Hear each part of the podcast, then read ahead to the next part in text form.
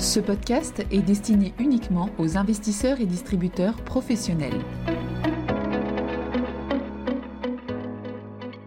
Bonjour à tous, aujourd'hui nous allons parler de l'impact du changement climatique sur l'inflation, ce qui est un sujet doublement d'actualité, d'abord parce que l'inflation a très fortement accéléré aux États-Unis comme en Europe, en partie à cause de l'augmentation des prix de l'énergie, et ensuite parce que de plus en plus de banques centrales, dont le mandat premier est quasiment toujours la stabilité des prix, ont annoncé qu'elles voulaient prendre des mesures pour lutter contre le changement climatique.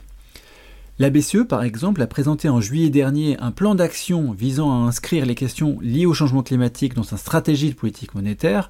Ce plan d'action comprend plusieurs éléments. On pourrait citer le fait d'exiger pour les titres financiers du secteur privé qui sont achetés par la BCE ou qui sont pris en collatéral dans les opérations de refinancement, la publication d'informations relatives aux émissions de gaz à effet de serre ou la publication des risques liés au changement climatique.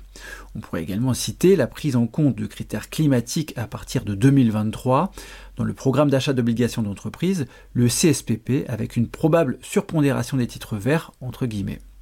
Comme on le voit dans le cas de la BCE, les actions des banques centrales pour lutter contre le changement climatique sont de plus en plus concrètes, mais encore faut-il connaître l'impact du changement climatique sur l'inflation à moyen terme. Et pour le moment, la littérature académique sur le sujet est encore relativement limitée. On retient généralement qu'il y a trois canaux via lesquels le changement climatique peut perturber le mandat de stabilité des prix des banques centrales.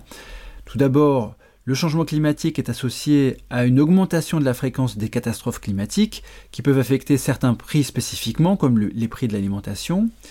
Ensuite, la transition énergétique peut induire au moins pour quelque temps une augmentation des prix du carbone, ce qui peut se transmettre au prix à la consommation via une hausse des prix de l'électricité, du gaz, de l'essence et via une hausse des prix à la production. Enfin, des températures plus élevées en moyenne peuvent peser sur l'activité et réduire la productivité du travail, ce qui peut réduire le potentiel de croissance. Alors que sait-on de ces différents canaux d'un point de vue empirique? Pour le premier canal, celui des catastrophes climatiques, on peut déjà mentionner que les 10 plus graves catastrophes climatiques de 2021 ont coûté 170 milliards de dollars, soit environ 20 milliards de plus qu'en 2020. Et en ce qui concerne l'impact sur l'inflation, un working paper de la BCE, publié en 2016 et portant sur 212 pays, a montré que les catastrophes naturelles en général avaient eu un impact relativement limité sur l'inflation dans les pays développés, mais beaucoup plus substantiel et persistant dans les pays en voie de développement. Et l'un des effets particulièrement forts concerne les prix de l'alimentation. Pour le deuxième canal, qui concerne la transition énergétique, il est par construction très difficile de présenter euh, des constatations empiriques sur des bases de données longues, puisque, puisque cette transition énergétique ne fait que commencer. En revanche, on peut déjà sentir des tensions sur le prix des énergies fossiles et sur le prix de certains métaux. C'est un sujet qu'on a déjà abordé dans le podcast numéro 23 de cette série.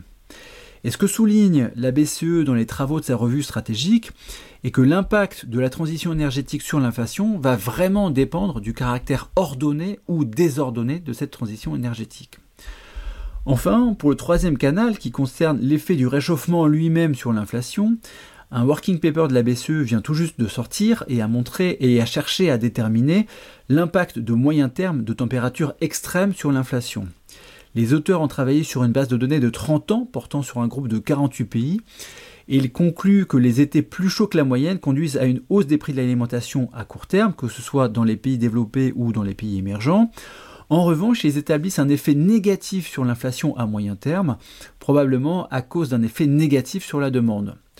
De plus, il montre que l'impact sur les prix à moyen terme est non linéaire lorsque les chocs sur les températures sont plus importants, sont très importants et quand ils se matérialisent dans des pays chauds, l'impact sur l'inflation à moyen terme est bien plus fort.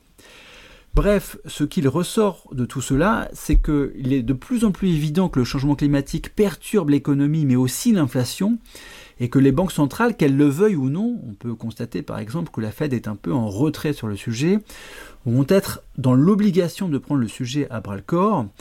Et il est de plus en plus évident que le changement climatique est quelque chose qu'on ne peut plus se permettre de négliger dans l'analyse économique. Merci et à bientôt. Communication promotionnelle non contractuelle.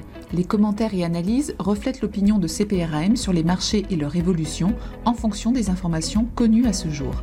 Du fait de leur simplification, les informations données dans ce podcast sont inévitablement partielles ou incomplètes.